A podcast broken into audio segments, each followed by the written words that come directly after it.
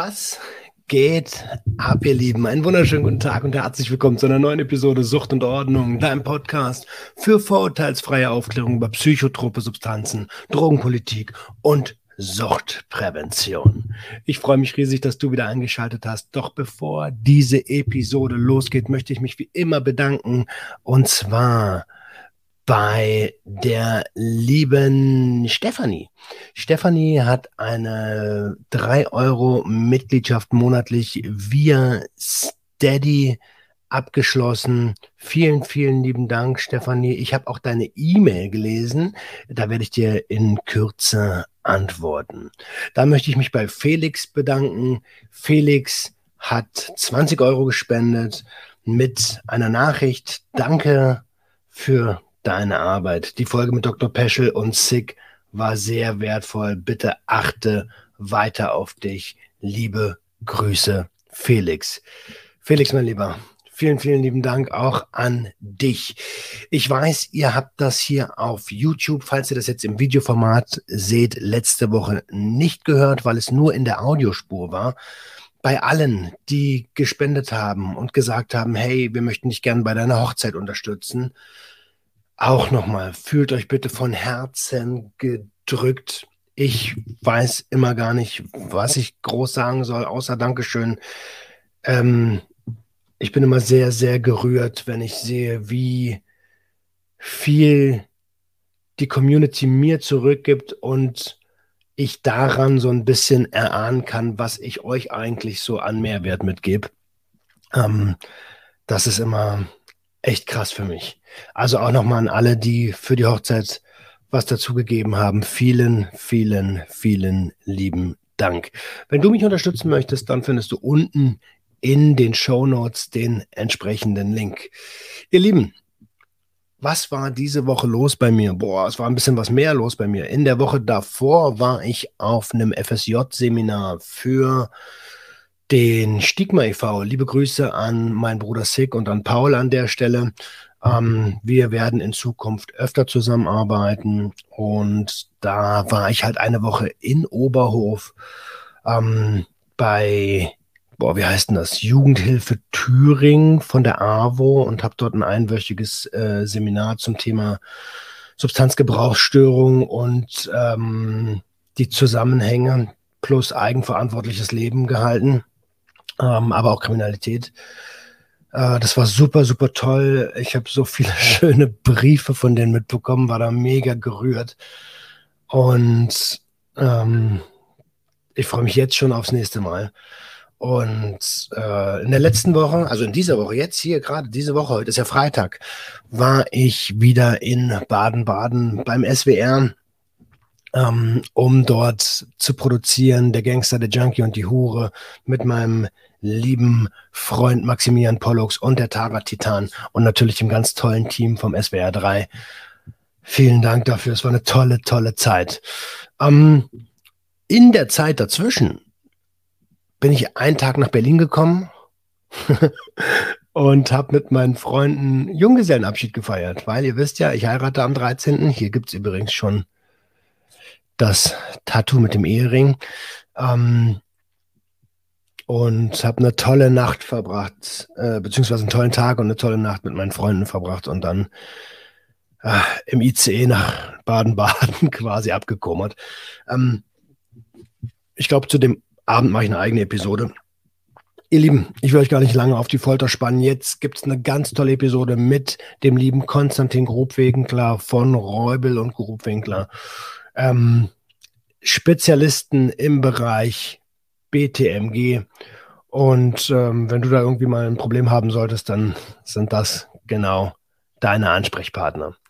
So, viel Spaß mit der Episode. Ach, bevor diese Episode losgeht, letzter Satz. Du weißt, was jetzt kommt.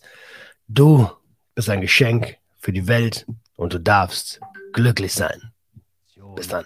Heute auch zum Thema Recht. Ihr seht es halt da. Der liebe Konstantin Grubwinkler ist wieder zu Gast. Ähm, hi Konstantin, schön, dass du da bist. Hallo, freut mich sehr, wieder hier zu sein, digital. Wann haben wir das letzte Mal aufgenommen? Das ist schon eine Weile her, ne? Ich denke zwei, zwei, zweieinhalb, drei Jahre. Also Na, drei können es noch nicht sein, aber so relativ, relativ am Anfang, ne, als wir beide gestartet sind, Social Media mäßig. Ja, wir sind ja eh, eh ziemlich genau relativ gleichzeitig dann richtig gestartet mit, mit Medien überhaupt. 2019 habe ich angefangen. Ich denke, dass wir im, ich müsste gucken, aber ich glaube, wir haben 2020 irgendwann im, wahrscheinlich Anfang des Jahres aufgenommen. Also ja, schon, auch. schon ein bisschen her. Schön, dass du wieder da bist. Immer herzlichst gern gesehen.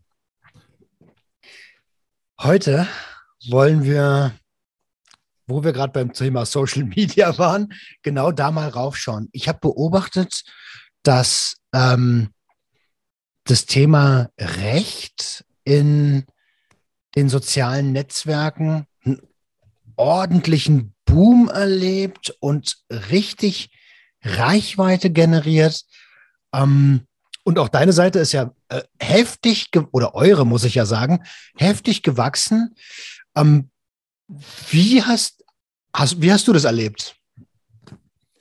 Ja, sehr, war sehr überraschend. Also es ist wahrscheinlich wie bei jedem so, dass man irgendwie startet, dann hat man irgendwie 120 Follower und ist dann sehr stolz, wenn man irgendwie dreistellige Followerzahl hat. Und wenn's, wenn man immer, wenn man so neue Meilensteine erlebt, dann irgendwie 250, 500 Abonnenten oder so, das ist, ist immer, davon kann man sich nicht befreien. Also das ist, mhm. man muss es tatsächlich sagen, und wo wir wieder beim Thema wären eigentlich, ist schon irgendwie so eine Art Sucht auch, weil man sich immer so belohnt und dann so, ja, jetzt haben wir 500, ja, jetzt haben wir 1000 und irgendwie arbeitet man immer so aufs nächste High hin. irgendwie. Aber ja, es ist ja doch irgendwie was Positives. Man darf sich nur nicht komplett nur über irgendwelche Followerzahlen oder Likes definieren. Das ist natürlich tatsächlich ein Riesenproblem, aber das wird heute nicht unser Thema sein. Äh, nee, wirklich nicht. Aber ähm, wie viel habt ihr Insta-Follower? Also ja. 17.000? Instagram, ne, 55. 55. Alter, das, siehst du, kannst du mal sehen, wie lange ich schon. Äh, äh, ich hatte das letzte Mal irgendwas von 17 oder so ja. auf dem Schirm. Das ist schon eine Weile her. Oh Gott, oh Gott. Daran siehst du, wie gut ich in die Episode reingegangen bin. also, no front. 55.000 Follower. Aber das unterstreicht ja genau das, was ich sage.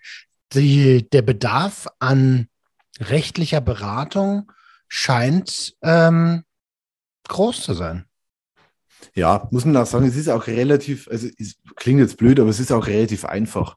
Weil wenn jetzt irgendjemand, ein 17-Jähriger oder ein 19-Jähriger denkt, okay, ich werde jetzt irgendwie Influencer und möchte jetzt irgendwie 10.000 Follower auf, auf Instagram haben oder irgendwie 15.000 Abonnenten auf YouTube, muss man sich natürlich irgendwie ein Konzept überlegen und was wollen die Leute sehen und das ist natürlich immer relativ schwierig. Und wenn du jetzt irgendwie so einen Beruf hast wie wir, ja, dann wird die Wahl eng, was du machst. Dann erzählst du eben aus, aus deinem Beruf.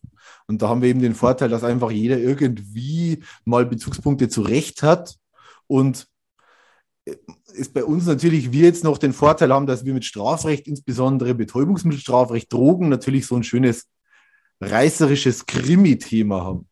Und das dann natürlich tatsächlich vergleichsweise einfacher ist, dann irgendwie Follower zu generieren, als wenn man jetzt irgendwie als Handwerksmeister irgendwas erzählen würde oder irgend sowas. Also ich glaube, jedes Thema hat seinen, seinen Platz in den sozialen Medien, aber du hast natürlich recht. Ähm, dadurch, dass der Bedarf an Recht hoch ist und es auch noch korreliert mit, äh, ja, ihr seid ja, wie du eben schon gesagt hast, auf Betäubungsmittel recht spezialisiert. Ähm, deckt ja eigentlich gleich zwei Themen ab. Ja, wie gesagt, das ist das Schöne, weil es ja so, so ein Krimi-Thema ist, weil es gibt, also jeden, jeden Abend laufen irgendwo die Filme und Serien und mit, mit allem drum und dran und im Endeffekt das, was wir machen, ist quasi ein bisschen irgendwie, das, das, es ist spannend, also hoffe ich zumindest und es vielleicht bringt es auch den einen oder anderen weiter. Das ist natürlich der, der Bonuspunkt. Ja, absolut. Also ich werde nie müde, wenn mich Leute fragen ähm, nach rechtlicher Beratung, dann ist deine Kanzlei der erste Name, den ich nenne und auch der einzige Name, weil ich keine anderen kenne. Vielen Dank. Also sehr, sehr gern. Ähm, ich kann es mal ganz kurz anschneiden, weil wir es hier im Podcast schon hatten. Und wenn äh, du dich jetzt fragst, worum geht es hier gleich, dann check doch bitte mal die Episode mit dem lieben Schrat. Ähm, habt, äh, also hast du es zu, zufällig auf dem Schirm? Green Baron? Der grüne Baron. Ja, haben, teilweise. Okay, ähm, der, also der ist zum Beispiel jemand, der hat mir gesagt, ey, wie sieht's denn aus? Äh, die Cops haben ähm, Ware beschlagnahmt, CBD, Blütenmaterial, klar, was sonst? Und äh, wollte da rechtlich gegen vorgehen. Und, die, und es war, der ist ja, hat auch sein Geschäft in Bayern und die haben zu ihm wohl gesagt, ja, bis Montag ist das ganze Material eh verbrannt. Krass. Ja, krass. Was ist das Erste, was du da denkst? Ja, es, es sind Ausnahmen, aber dass die Polizei quasi so rechtswidrig vorgeht, ist, ist, ist einfach in der Praxis tatsächlich hin und wieder so. Und es ist einfach in jedem Berufsstand gibt es schwarze Schafe und die gibt es natürlich auch bei der Polizei, bei der Staatsanwaltschaft und beim Gericht. Das mhm. ist das Traurige. Man hat, also ich habe immer das Gefühl, in Bayern ist es ein bisschen mehr, äh, weil es so konservativ, weil ideologisch konservativ ist, ne? Ja, ja, es, es, ist schwierig zu erklären, beziehungsweise es, es gibt keine wissenschaftlichen Studien, warum jetzt, würde es zu weit führen, aber warum jetzt im Süden, Bayern, Baden-Württemberg, Hessen, Thüringen, warum hier quasi die, die Strafen härter sind als jetzt in Berlin, Hamburg oder Nordrhein-Westfalen insbesondere auch. Das kann sich irgendwie niemand so richtig erklären. Eine, eine der, der Mutmaßungen ist, dass die Justiz einfach quasi besser ausgestattet ist und dass quasi in, in Bayern und, und Baden-Württemberg insbesondere natürlich besonders, ähm, ja, die Polizei, jetzt klingt blöd und wieder reißerisch von mir, aber zu viel Zeit hat. ja, ist reißerisch. Ich würde auch noch vermuten, dass es vielleicht auch an ähm, an politischer Führung auf Landesebene liegen kann. Stichwort äh, Schwarz-Schwarz. Ja, ja, das, das definitiv. Also insbesondere im Betäubungsmittelstrafrecht, weil das muss man sich, ja, das, ich kann es kurz erklären. Also die Gerichte sind ja unabhängig. Das heißt, jeder Amtsrichter kann auf Deutsch gesagt entscheiden, wie er will. Und wenn das der Bundesgerichtshof seit 100 Jahren schon, beziehungsweise 100 Jahren gibt es noch nicht, aber wenn das der Bundesgerichtshof seit 50 Jahren anders entscheidet, dann kann das Amtsgericht Stuttgart sagen, nein, mir ist das egal, ich entscheide so, wie ich will. Und da kann jetzt Amtsgericht Stuttgart niemand daran hindern. Aber bei der Staatsanwaltschaft ist es anders. Die Staatsanwaltschaft ist eine Behörde und die sind weisungsgebunden. Und da, wenn quasi der Justizminister sagt, ihr macht es so und so, dann haben die das so und so zu machen. Insbesondere natürlich diese ähm, bekannten geringen Mengen zum Eigenbedarf. Und da gibt es eben in jedem Bundesland Richtlinien und das hat die Staatsanwaltschaft zu erfüllen. Und wenn es der Staatsanwalt nicht äh, äh, so umsetzt, wie das der Justizminister sagt, dann war es das mit der Karriere als Staatsanwalt. Das heißt, die sind, denen sind die Hände gebunden. Und wenn du irgendwie Karriere machen willst, dann, dann machst du vielleicht gar nicht das, was dein Herz dir sagt, sondern das, was du machen musst. Ja, klar. Aber da kann man jetzt den Staatsanwälten gar nicht unbedingt so großen Vorwurf machen, weil im Endeffekt ist es ja in jedem Beruf so. Weil wenn du jetzt irgendwie ein, zwei Mal was anderes machst, als dir dein Vorgesetzter sagt, ist vielleicht in Ordnung, aber irgendwann ist eben vorbei. Absolut. Deswegen Gewerbetreibende. ähm, lass uns noch mal kurz zum Social Media Ding zurückkommen. Äh, ihr seid ja wirklich innerhalb dieser zwei Jahre exorbitant gewachsen. Ähm, lässt sich da also generiert ihr Kunden über Social Media?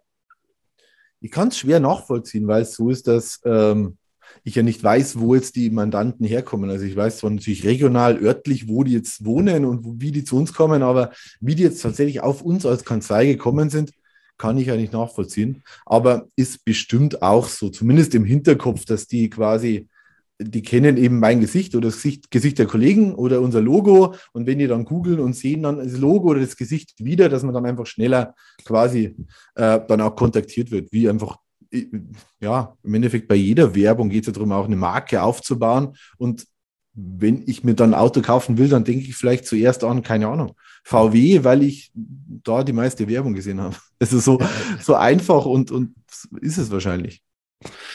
Klassisches Marketing, ne? Und ähm, ich, äh, sorry, wenn ich Kunden sage statt Mandanten, sondern das ist, bei, bei mir sind es halt Kunden. Ähm, ja, also dasselbe. Äh, absolut. Ja, vielleicht ist es genau das, aber ihr macht gute Öffentlichkeitsarbeit. Also immer, du kannst ja Werbung machen und du kannst Werbung machen, so weißt du? Das, du kannst Content liefern und du kannst ähm, ein Geschmäckle liefern. Und ich beobachte die also ich beobachte und deswegen äh, glaube ich, funktioniert das auch so gut, dass ich euch immer empfehle, weil ihr, wirklich Inhalte liefert und nicht einfach nur sagt so, ja, dann komm doch mal vorbei für ein Beratungsgespräch oder so. Ja, ja, nur so kann es ja auch funktionieren. Also meiner Ansicht nach, zumindest ist es so viel einfacher, dass es funktioniert, weil man will ja auch irgendwie einen Mehrwert auch schaffen für den Zuschauer, nicht nur um selber zu wachsen, um jetzt mehr, mehr Zuschauer zu haben, sondern macht ja dann auch mehr Spaß.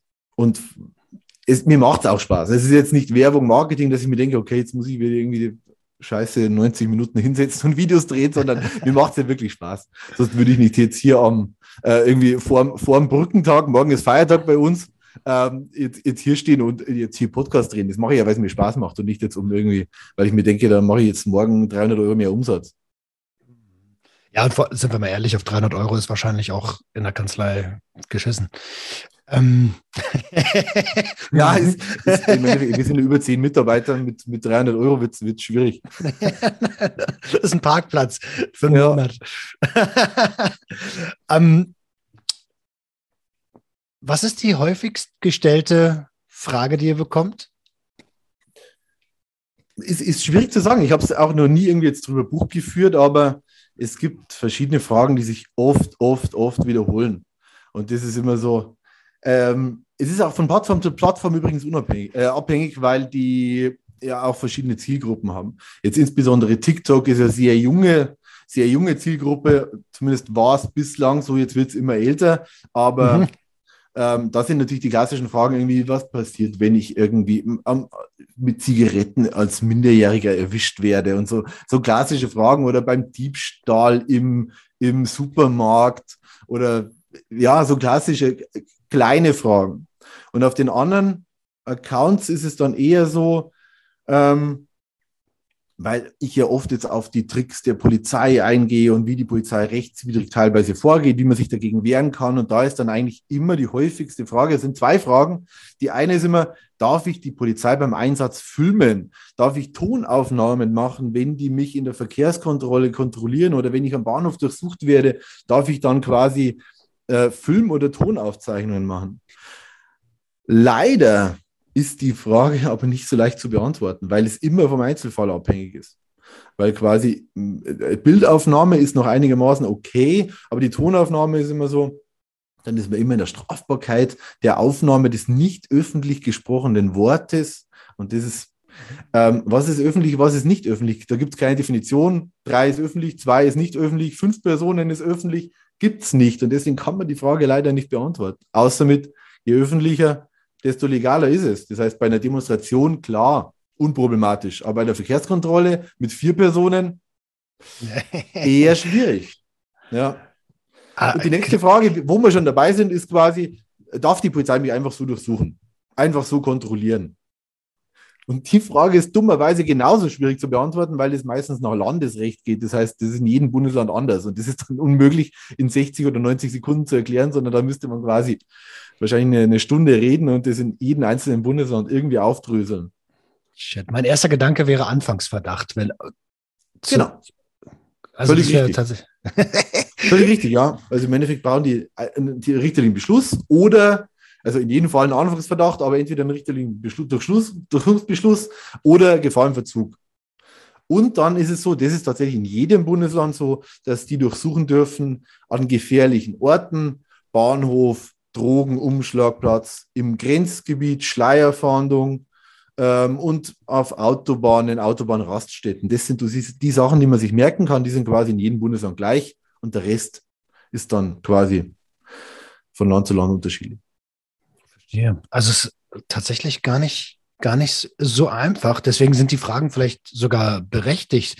Ähm, ich habe mal gelernt, bin ja, komme ja aus, dem, aus, aus, der, aus der Medienlandschaft. Ich habe mal gelernt, ähm, auf öffentlichem Grundstück, also auf Grundstück des, des, des Landes, ähm, also alles, was kein Privatgrundstück ist, darfst du filmen. Jetzt weiß ich aber auch, es gibt ein Recht am eigenen Bild. Ja. Und das widerspricht sich ja eigentlich dann, ne? Ja.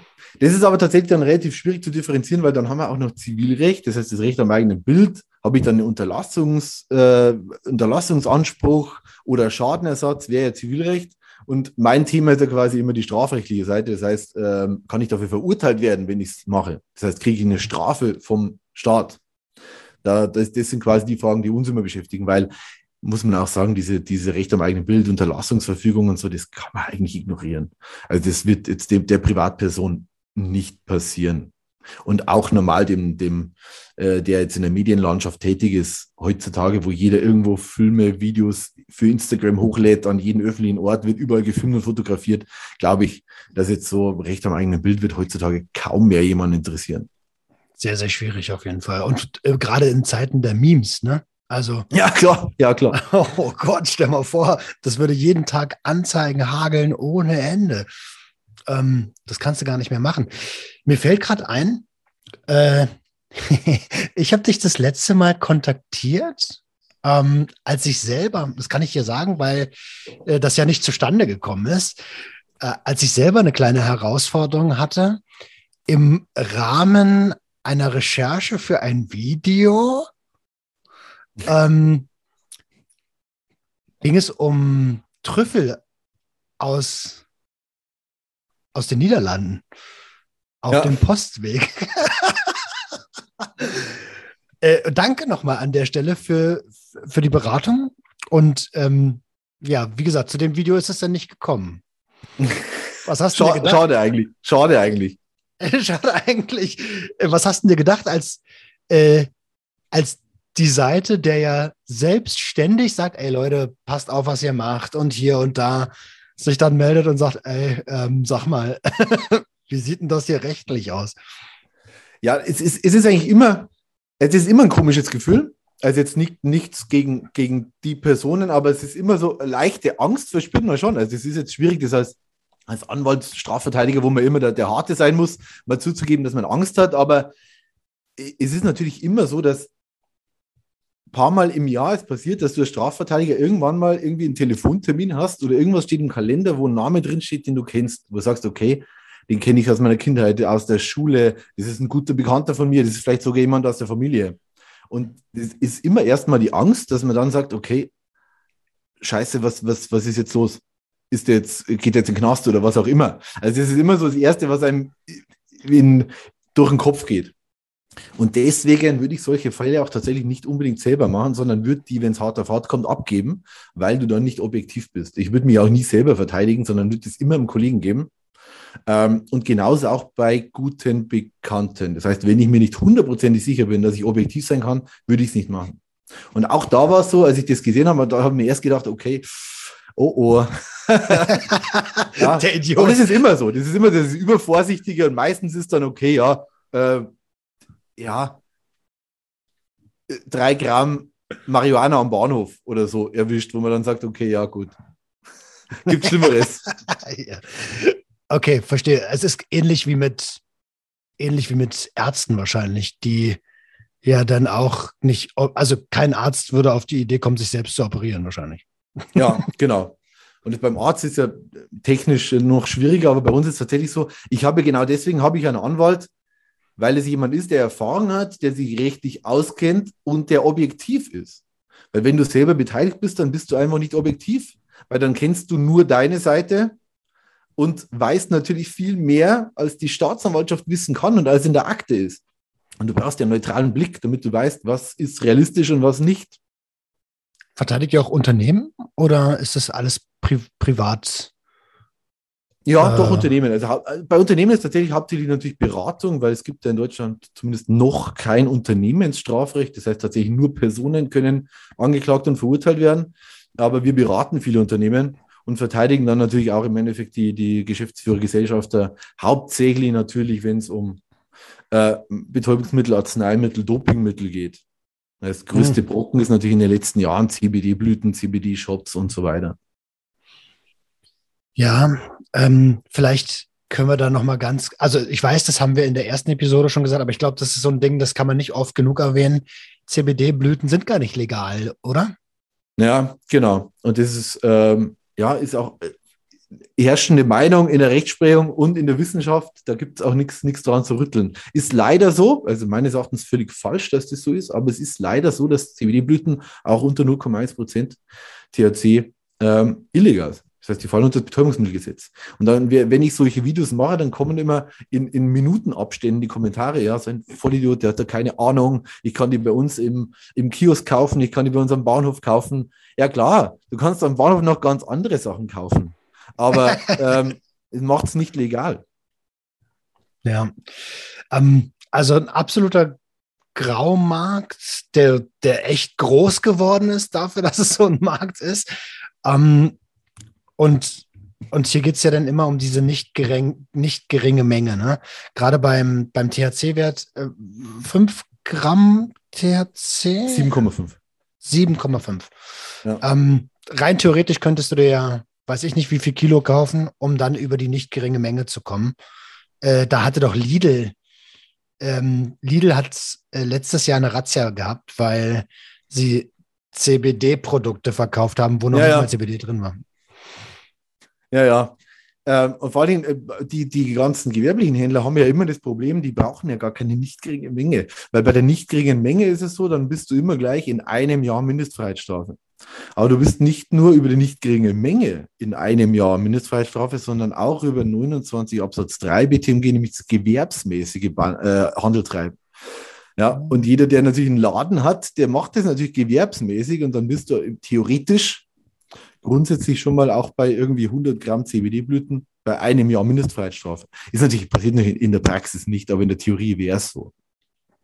Stell mal vor, das ist schon vor, die Gefängnisse, die ja eh schon überfüllt ja, sind, da, da, da, kommen jetzt noch die Gewerbetreibenden rein. Ähm, also, was ein Schwachsinn. Aber eigentlich ist da, sind wir da schon an, einer, an, einer, an einem guten Punkt gerade. Ähm, es es ist ja beschlossene Sache, dass in dieser Legislaturperiode die Legalisierung, also die Regulierung von Cannabis kommen soll. Mm, die einen sagen, das soll nächstes Jahr passieren. Gesetzesentwurf soll jetzt im zweiten Halbjahr vorgelegt werden. Die anderen sagen, das wird eh nichts. Ähm, ich kann mir vorstellen, dass das ganz neue Geschäftsfelder für euch als, ähm, als, als Rechtsanwälte aufwirft. Ist das so? Oder, oder wo, was, was für eine Veränderung siehst du in eurem Geschäftsfeld? Ja, ich bin gespannt, weil im Endeffekt die, die ganzen Betäubungsmittelstraftaten, natürlich, das ist natürlich ein Riesenfeld. Wir haben über 300.000 Fälle in, in, pro Jahr in Deutschland. Über 300.000 quasi äh, Fälle von Betäubungsmittelstraftaten, Betäubungsmitteldelikten in Deutschland. Und da ist. In, in Verbindung mit Cannabis? Na, insgesamt. Und mhm. aber über der Hälfte ist Cannabis. Das heißt, ich glaube, Cannabis sind so um, um die 200.000. Das heißt, äh, da wird es natürlich interessant, wie es weitergeht. Weil im Endeffekt die große Masse ist natürlich 1 Gramm, 5 Gramm, 10 Gramm, 7 Gramm. Ist, ist klar, weil es, es kann nicht jeder Fall irgendwie ein Kilo oder 10 Kilo sein, sondern das ist quasi die Spitze der Pyramide. Die allermeisten sind natürlich Kleinkonsumenten mit 1 Joint, 2 Gramm, 5 Gramm. Und da wird es natürlich interessant, wie es dann abläuft, wenn die quasi weg sind. Ja, weil ja oft auch die kleinen Fälle die großen erst machen. Weil jemand, der mit drei Gramm erwischt wird und der, jeder Fünfte sagt dann gegen seinen Dealer aus, der wiederum gegen seinen Dealer, jetzt bricht ja alles weg. Also jetzt für uns als Geschäftsfeld ist natürlich jetzt gesamtgesellschaftlich natürlich sehr, sehr sinnvoll zu legalisieren. Aber für uns ist natürlich die Frage, wie dann, wie es dann weitergeht. Also es gibt natürlich noch viele andere Substanzen, deswegen habe ich jetzt keine Angst. Aber es wird interessant, wie es dann laufen wird. Und Führerschein ist natürlich dann ein Riesenthema, weil aktuell an der, ähm, am Fahrerlaubnisrecht wird sich ja erstmal nichts ändern. Das heißt, da ist natürlich dann die Befürchtung, und da werden wir dann einsteigen, dass wir dann dort mehr, äh, auch mehr uns spezialisieren auf die Führerscheinsachen, weil dann es leider so sein wird, dass wahrscheinlich viele dann glauben, jetzt ist legal, jetzt darf ich auch fahren wie bei Alkohol. Aber es ist ja leider immer noch so, dass ich komplett nüchtern sein kann, aber durch einen regelmäßigen THC-Konsum ist der Führerschein weg. Ja, absolut. Ähm, da, da, wollen sie ja auch rangehen an diese Regelung ähm, oder was auch sinnvoll ist. Ich bin echt gespannt. Aber lass uns nochmal bleiben bei, bei dem Geschäftsfeld, weil ich finde es tatsächlich sehr, sehr spannend. Ich, ich dachte auch so, okay, legaler Markt. Hm, was machen denn die Strafverteidiger dann? Also bei Cannabis erstmal nicht viel. Ich kann mir vorstellen, dass dass dann noch so eine, also der Schwarzmarkt wird ja weiter bestehen. Das ist ja ein Prozess, bis der, äh, bis der nicht mehr existiert. Und es wird ja auch ein ähm, Mindestalter für Abgabe geben.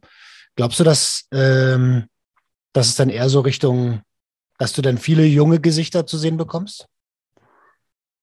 Äh, ich hoffe nicht.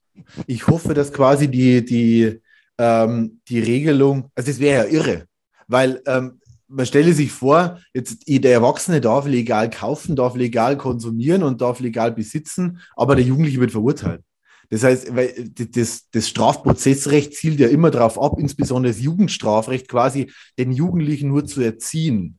Der Erwachsene wird ja bestraft, aber der Jugendliche, da ist immer der Erziehungsgedanke im Vordergrund. Das ist Jugend, Jugend, äh, Jugendgerichtsgesetz und das wäre ja Wahnsinn. Wenn der, wenn der 30-Jährige kann legal kaufen und kann legal besitzen und der 17-Jährige wird verurteilt und wird vielleicht stigmatisiert für, für die nächsten Jahre. Und ich hoffe, dass es dann quasi eine Regelung wird wie im vergleichbar wie im Jugendschutzgesetz bei Tabak und Alkohol. Da ist ja quasi so, und das ist, führt eigentlich wieder an den Anfang zurück. Eine der Fragen, die uns immer gestellt wird, was passiert jetzt, wenn der 13-Jährige oder der 15-Jährige mit Zigaretten am Schulhof erwischt wird? Nix. Weil der Minderjährige macht sich nicht strafbar. Nur der, der an den Minderjährigen abgibt, der begeht quasi eine Ordnungswidrigkeit. Das heißt, wenn ich als keine Ahnung, 30-Jähriger meinen 17-jährigen Kumpel äh, Zigaretten, eine Schachtel Zigaretten schenke, ist das eine Ordnungswidrigkeit. Aber der 17-Jährige, der hat überhaupt nichts zu befürchten, außer dass ihm die Zigaretten weggenommen werden und wahrscheinlich die Eltern informiert werden und das war's. Und so müsste es auch beim, beim Cannabis dann laufen. Meiner Meinung nach. Klingt auf jeden Fall plausibel. Ähm, und ist auch spannend zu beobachten. Jetzt wird ja ähm, ich, äh, also es ist spannend, dass das in Anführungsstrichen nur eine Ordnungswidrigkeit ist. Denn also ich stelle mir gerade vor, also du darfst ja in Deutschland ab dem 14. Lebensjahr trinken unter Aufsicht der Eltern. Ähm, ich stelle mir gerade vor, dass an einen 14-Jährigen verkauft wird. Das, das, aus meiner Sicht ist das mehr als eine Ordnungswidrigkeit. Und ich bin ja. echt liberal. Ja, ja, klar. Aber es, es muss schon irgendwie auch eine Relation sein, weil aktuell hat es keine Relation. Weil mhm. ich, ich mag den Vergleich von Drogen nicht. Es ist nicht irgendwie, wo ist, ist Kokain jetzt schlimmer als, als Methamphetamin? Oder ist Amphetamin schlimmer als MDMA? Und dann ganz unten ist jetzt THC schlimmer als Alkohol. Es ist schwierig, man kann es nicht vergleichen. Es ist im Endeffekt, ja, wie, wie Äpfel mit Birnen vergleichen. Und, Absolut. Aber wenn du als, als sagen wir mal, 30-Jähriger einem 13-Jährigen eine Flasche Wodka und eine Stange Zigaretten gibst, ist eine Ordnungswidrigkeit. Wenn du als 30-Jähriger einem 13-Jährigen Joint gibst, ist ein Jahr Mindestfreiheitsstrafe. Aktuell. Ja, das passt nicht. Das passt nicht. Ja, das irgendwo, irgendwo stimmt es da nicht. Das heißt, da muss irgendwie, weil wie gesagt, am, am Wodka kann er sterben, am Joint würde er definitiv nicht sterben. Ja, absolut. Also ich lache jetzt auch gerade, ne? Das ist aber eher so ein verzweifeltes Lachen, weil, ja. weil es so sinnlos erscheint, also so willkürlich. Hm. Ja, was, macht man denn da zukünftig? Also Entweder ja, man muss es irgendwie anpassen. Also es muss irgendwie angepasst werden. Also dass jetzt irgendwie quasi die Abgabe von Alkohol irgendwie jetzt schwerer bestraft wird, kann ich mir nicht vorstellen, halte ich auch nicht für sinnvoll. Aber ähm, ja, an der anderen Seite muss eben dann, es ist, es ist ganz schwierig, weil wir haben das Problem politisch. Wenn, wenn du jetzt politisch diese Abgabe an Minderjährige abmilderst, das heißt, du sagst, okay, das ist dann nur noch sechs Monate Mindestfreiheitsstrafe oder es gibt auch Geldstrafe, ähm, dann geht es nie durch. Das ist ein riesen Aufschrei und dann wird die komplette Legalisierung daran scheitern, weil dann wird die CDU, CSU vielleicht sogar teilweise zu Recht sagen, ja, was wir immer schon gesagt haben, dann ist es viel leichter für Jugendliche an, an, an Drogen zu kommen. Ja, mhm. und da haben sie ja dann vielleicht, wenn das jetzt gleichzeitig gemacht wird, nicht ganz unrecht auf der einen Seite. Auf der anderen Seite ist so, der 21-Jährige gibt dann 17-Jährigen Joint ab. Ein Jahr Mindestfreiheitsstrafe. Jetzt in einem Jahr kann aber der 18-Jährige irgendwie vielleicht 10 Gramm Laden kaufen.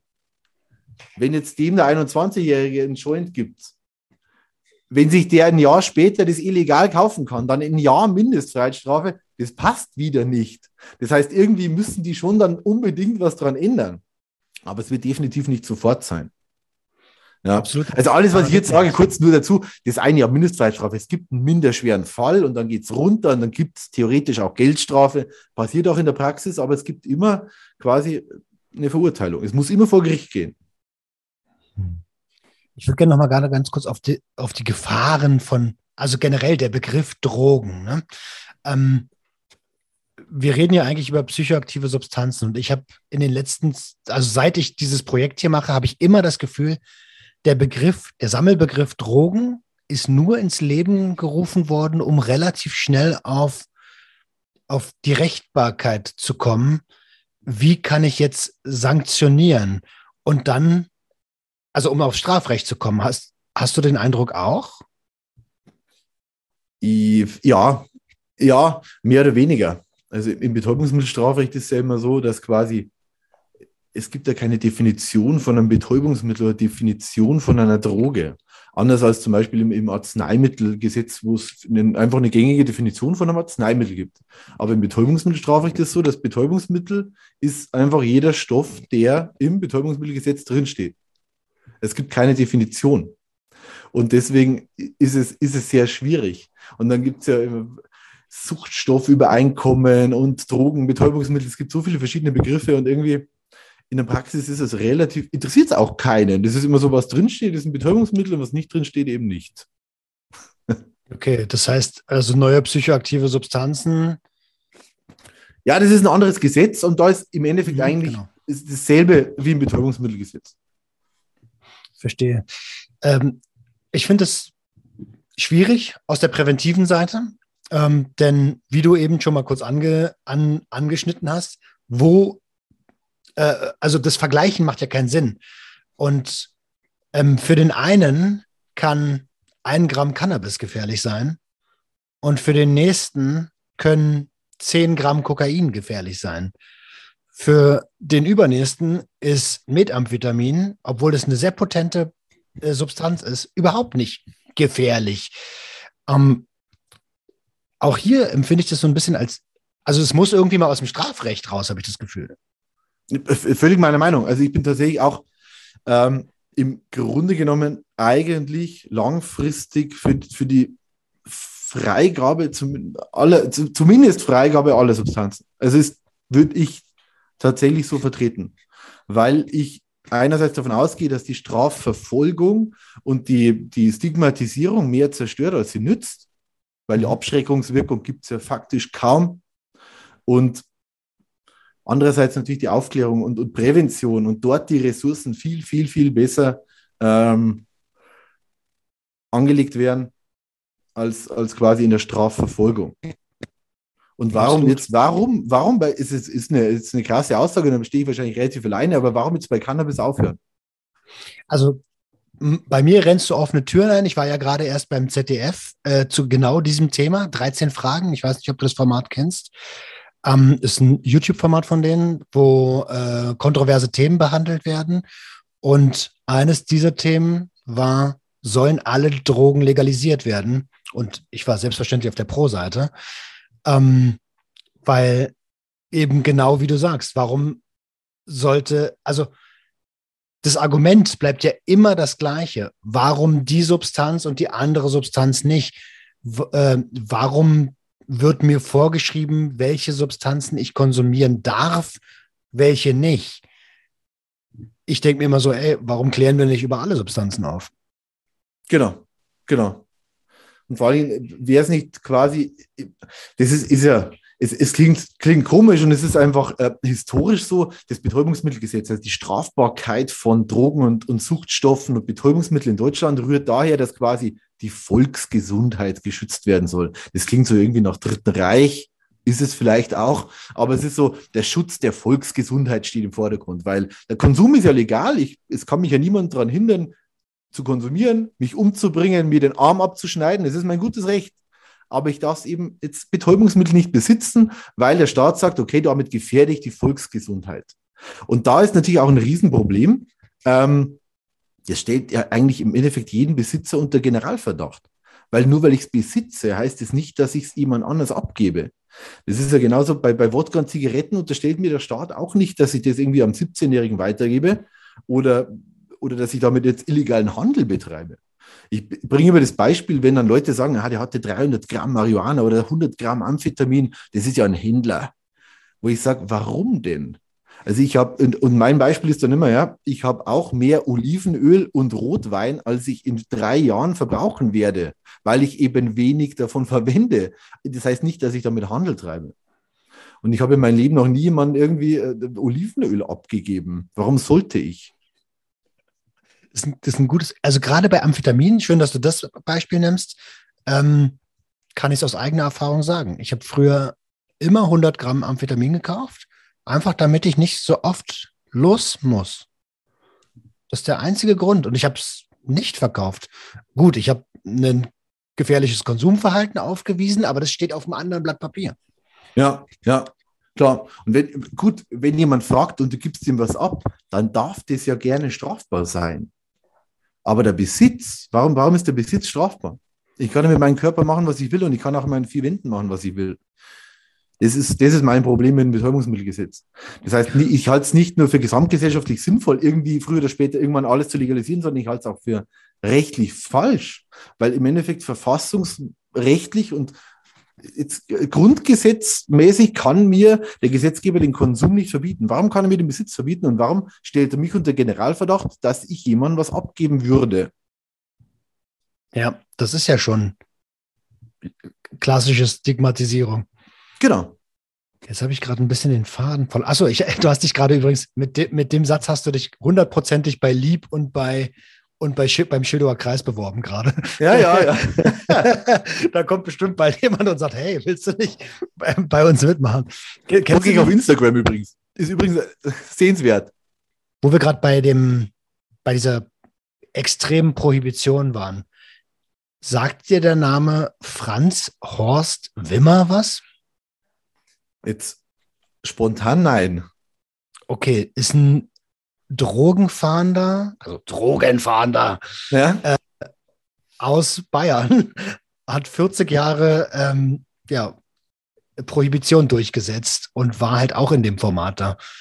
Ich dachte, äh, vielleicht, guck mal hier, Schubladen denken. Ich dachte, weil ihr beide aus Gegenspieler. Bayern Genau, genau, genau, genau. Ähm, und ich dachte, der Name ist bekannt. Aber okay. Lass uns noch mal ganz kurz zum, zum Punkt Legalisierung kommen und was sich für euch als Geschäftsfeld ändert. Ähm, jetzt hast du eh, vorhin schon gesagt, naja, Unternehmen vertreten geht eigentlich nicht, sondern beraten ist so unser Ding dann. Ähm, wie siehst du dort das Geschäftsfeld? Ja, wird interessant werden. Ich glaube aber, dass das wahrscheinlich für die also der, der, müssen wir differenzieren, den Anbau und den ähm, dann quasi die, die, den Betrieb eines Ladengeschäfts jetzt in der Fußgängerzone, jetzt sagen wir mal, wie, wie ein Coffeeshop oder ein Kiosk mhm. für, für Marihuana dann. Die, die, das, die werden wir beraten. Also jetzt, wenn jemand quasi dann irgendwann so ein, so ein Kiosk oder ein Laden, je nachdem, wie das dann ausgestaltet wird, eröffnen will, dann wird der wahrscheinlich bei uns richtig sein, weil wir das ja auch von Anfang an verfolgen und jetzt hoffentlich mit die Ersten sind, die dann quasi informiert werden weil wir auch unsere Quellen haben. Ähm, beim Anbau ist, und das ist auch eine Frage, die uns sehr, sehr häufig gestellt wird, die sind dann aber eher nicht die, die kommentieren bei uns in, in, auf den sozialen Medien, sondern die rufen uns an oder schreiben uns E-Mails in die Kanzlei, die fragen, ja, ich würde gerne dann quasi, ich habe irgendwie keine Ahnung, ein paar Hektar Land und würde dann gerne in den Cannabis-Anbau einsteigen. Da müssen wir wahrscheinlich die meisten enttäuschen, weil ich schätze jetzt aktuell unter Vorbehalt, ich glaube nicht, dass das so in dem ähm, semi-professionellen oder in dem normalen landwirtschaftlichen, in der landwirtschaftlichen Größenordnung möglich sein wird. Weil aktuell ist es so wie beim medizinischen Cannabis, dass quasi der Anbau europaweit ausgeschrieben werden muss. Das heißt, da wird jetzt der, der Landwirt um die Ecke wenig Chance haben, dann über die Cannabis-Agentur irgendwie dann Marihuana anzubauen. Glaube ich. Kann, ich lasse mich aber gerne vom Gegenteil überzeugen und gerne überraschen. Okay. Ähm, ja, vor allen Dingen ist es ja jetzt gerade noch so? Ich meine, die haben hier gerade äh, europaweit Bunker aufgestellt mit extrem hohen Sicherheitsstandards. äh, ähm, damit ja kein Medizinalcannabis auf den Markt kommt. Das ist ja krasser als in der Diamantenmine da. Ja, ja. Ähm, das ist ja dann, also angenommen, die Legalisierung ist nächstes Jahr da. Utopie, wir sind am Start. Ähm, dann haben die ja die Kohle komplett umsonst rausgehauen. So, und dann kommt der Bauer und haut seinen, haut, haut 22 Hektar voll. Ich glaube auch nicht, dass das, dass das so stattfindet. Obwohl ich schon für Eigenanbau bin. Wie siehst du das da? Ja, also dass, die Kohle, dass die Kohle umsonst rausgehauen wurde, das, ist, das steht außer Frage, weil ich gehe nicht davon aus, dass irgendwie das organisierte Verbrechen jetzt da mit 240 Tonnen hinfährt und sich da jetzt irgendwie das Marihuana einsackt, weil im Endeffekt, also das ist doch ein Riesenaufwand und auch eine Riesengefahr natürlich auch fürs organisierte Verbrechen. Und da, im Endeffekt, also der, der Marihuana-Anbau, Cannabis-Anbau ist jetzt wirklich kein Hexenwerk. Also im Endeffekt, das können die selber schon gut genug, als dass jetzt so irgendwer einbrechen müsste und das klauen. Aber ähm, Ansonsten, ja, Eigenanbau wird es meines Erachtens sicher nicht geben, zumindest in, bei der aktuellen quasi Legalisierungswelle, weil es im Koalitionsvertrag auch so nicht angelegt ist und aus meiner Sicht dem Koalitionsvertrag auch widerspricht. Weil der Koalitionsvertrag hatte quasi nur zwei, zwei Sätze zur Legalisierung und da ist eben der, der Verkauf in zertifizierten Ladengeschäften an Erwachsene zu Genusszwecken. Da steht nichts vom Anbau, und es widerspricht sogar dem Anbau, weil dann auch drin steht, dass der einer der Hauptzwecke ist der Jugendschutz, die Gewährleistung der Qualität und des Jugendschutzes. Und Qualitätssicherung und Jugendschutz habe ich eben beides nicht, wenn der Eigenanbau freigegeben wird. Absolut. Bin ich vollkommen ja, bei dir. Und da bleibt ja auch der Schwarzmarkt, muss man auch, das muss man ehrlicherweise zugeben. Na gut, der wird so oder so erstmal bleiben. Ja, ne? klar. Also ähm, ich denke mal, das wird, in Kanada waren es drei Jahre, bis der legale Markt das erste Mal stärker war als der, als der Schwarzmarkt, was nicht heißt, dass es den nicht mehr gibt. Und Kanada hat eine krasse Regelung, die haben ja irgendwie 250 Gramm Marihuana frei, so wird es ja bei uns sicher nicht werden. Ja, das glaube ich auch nicht. Nee. Obwohl, also wenn es legal ist, ist es doch eigentlich Ah, boah, ah. Ja, die werden schon irgendwo beschränken. Das ist ja sogar in dem Cannabis, in diesem Entwurf des Cannabis-Kontrollgesetzes, der ja, glaube ich, 2016 gescheitert ist im Bundestag. Ähm, da ist ja da ist sogar da, und das ist ja sehr liberal, da ist ja auch Eigenanbau mit zwei Pflanzen und gewisse Ernte und so weiter. Aber auch da gibt es ja Obergrenzen. Das heißt, und die ist auch, glaube ich, gar nicht so hoch. Die war da dort irgendwo bei 30 Gramm, glaube ich, oder irgend sowas. Das heißt, da wird es bei uns wird's definitiv niedriger bleiben. Also da bin spannend. ich sicher also ähm, jetzt, wo du es sagst, so darüber habe ich noch gar nicht nachgedacht. Äh, aber ja, klar. Also natürlich gibt es da weiterhin eine Obergrenze. Und dann wird es spannend, was passiert, wenn ich diese Obergrenze überschreite. Genau, genau. Da wird es da wird's dann richtig spannend, weil im Endeffekt, die müssen ja auch irgendwo dann an den, an, den, an den Straftatbeständen drehen. Weil es kann ja nicht sein, dass ich quasi bis 30 Gramm darf ich besitzen und dann von 30 bis ungefähr 70 ist dann so hm, Geldstrafe und dann sind wir gleich im Freiheitsstrafenbereich. Das ist ja, ist ja nicht vorstellbar. Ja. Oder vier, vier Kumpels gehen durch die Stadt, jeder hat 30 Gramm dabei, ist legal.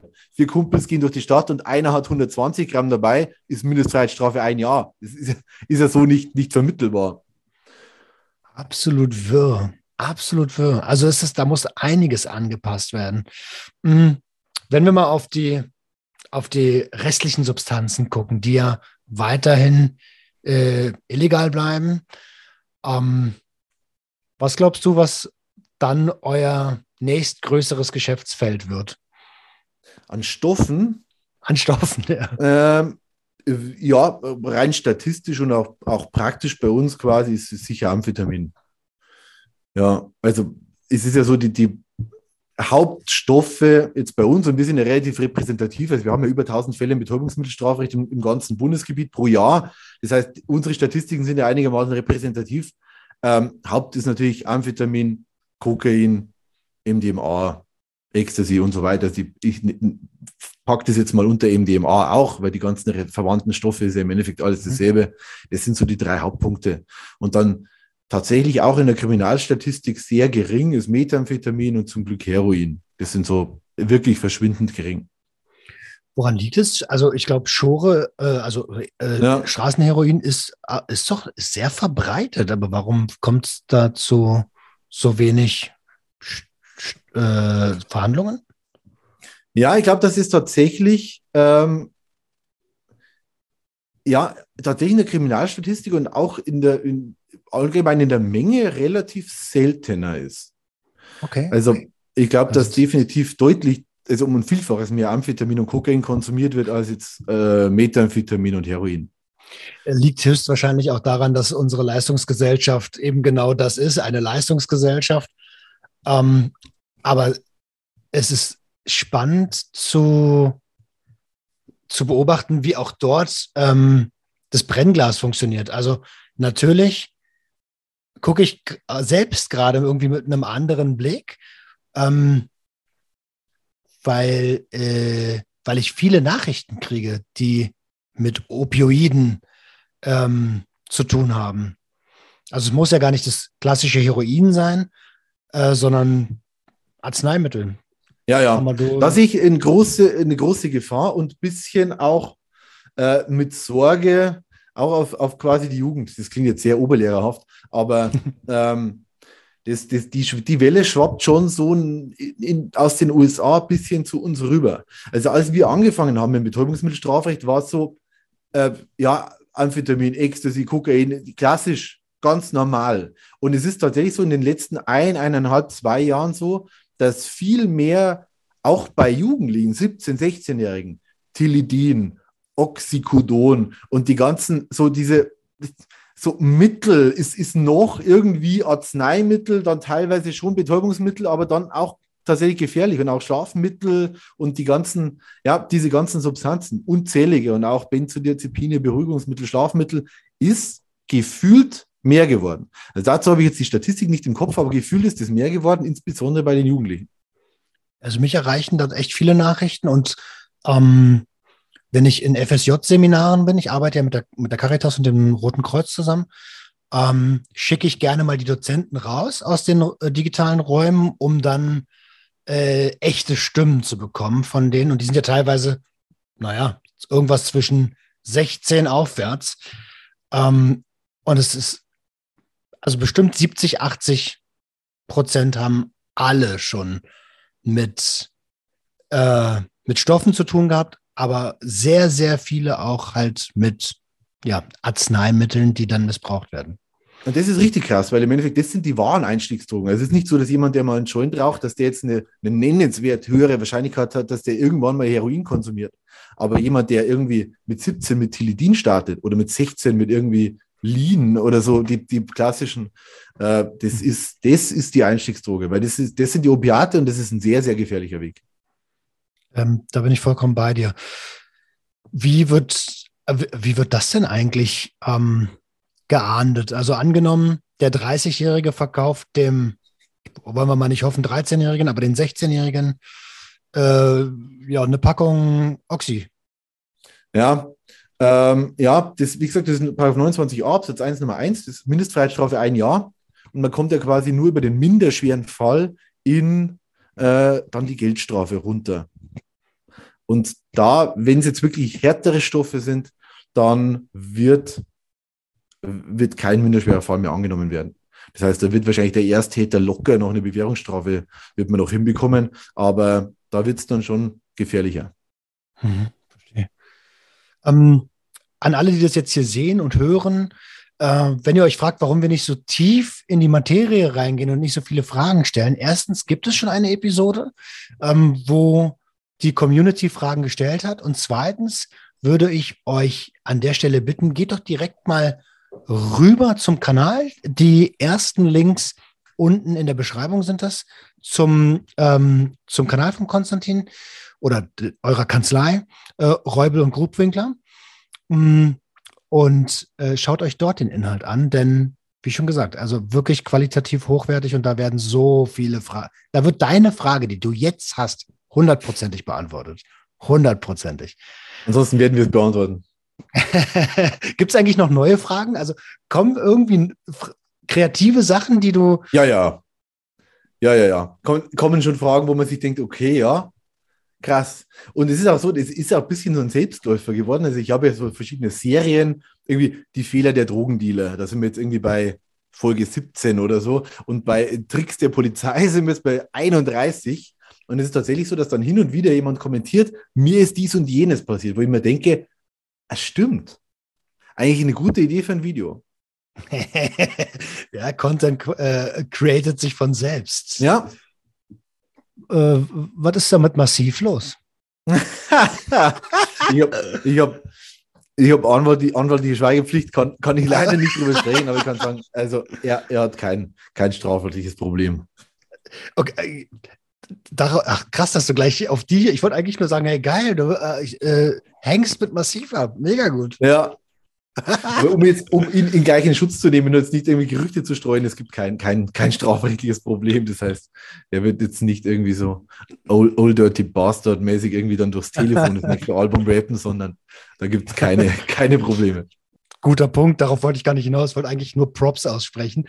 Äh, mega, mega gut. Ich habe mich so gefreut, als ich das, als ich die Story gesehen habe und dachte, ey, Hammer, was ist da los? Ja, ähm, er war, hat mir unglaublich geflasht tatsächlich. Also mit dem zu telefonieren war schon irgendwie, also man hat ja hin und wieder mal so irgendwie prominentere oder semi-prominente, aber war natürlich unglaublich cool, dass er so öffentlich damit umgeht und dann so eine Story macht und so. Das war, das war natürlich richtig, richtig lustig. Voll gut. Was, äh, was natürlich die, die Follower deines Kanals wissen, du bist ja auch, ähm, du bist ja auch Hip-Hop. Du bist Hip-Hop. ja, aber schon, also schon so auch Oldschool-Dinger und so, ne? Ja, schon auch aktuell, aber so klassisch so 2003, 2004, das war so wahrscheinlich so um, ums Abi rum, war so wahrscheinlich meine Hochzeit an, an Rap, Hip-Hop, Splash 2003, in Chemnitz, glaube ich, war es. und, und dann halt äh, Connection zu Massiv zu haben, ich glaube, das ist genau das, was du sagst. Ey, das hat mich schon. Ja, ja, das war ein Kindheitstraum. So ging es mir. Ähm, mit der, also Dark von der Band SDP war ja, war ja bei mir, Stone Death Production. Ja. Und ich kann mich noch erinnern, ich war mit meinem besten Kumpel Paul und ich in einer, in einer Einzimmerwohnung haben wir, in so einem Plattenbau, Einzimmerwohnung, kannst du keinem erzählen, haben wir drin gewohnt und diese Musik gehört, weil es halt gute Laune Musik war. Und jetzt, 15, 16 Jahre später, nehme ich mit, mit dem eine Episode auf. So, das ist, flasht einfach nur so. Also ganz, ja, ja. ganz krass. Genauso ging es mir auch. Ja, glaube ich dir sofort. Hm, ich sag's dir, wie es ist. Ich hab nichts mehr. ja, wir sind auch schon relativ lange dabei, oder? Ein Stündchen? Ein Stündchen ja. ungefähr. Ja, dann würde ich sagen, an der Stelle nochmal unten in den Links. Die ersten Links findet ihr alle Präsenzen ähm, der Kanzlei Räubel und Grubwinkler. Ähm, schaut da gern vorbei. Lasst Liebe da. Und Konstantin, wenn ich das nächste Mal ein bisschen fitter bin, ich glaube, man hört das krass raus, dass ich nicht am Start bin, äh, dann lass uns doch, also wie gesagt, du bist immer herzlichst gerne eingeladen. Ähm, Punkt. Vielen Dank. Vielen, vielen Dank. Hat mir wie immer sehr großen Spaß gemacht. Und wenn es wieder irgendwelche Themenideen gibt, jederzeit. Jederzeit. Mir macht es riesen Spaß. Geil. Dann machen wir doch direkt mal einen Aufruf. Ihr Lieben, schreibt unten in die Kommentare eure Fragen hinein. Wir sammeln die und bereiten schon mal eine dritte Episode vor. Oh ja. Geil. Bis dann, macht's gut. Wir sehen uns nächste Woche.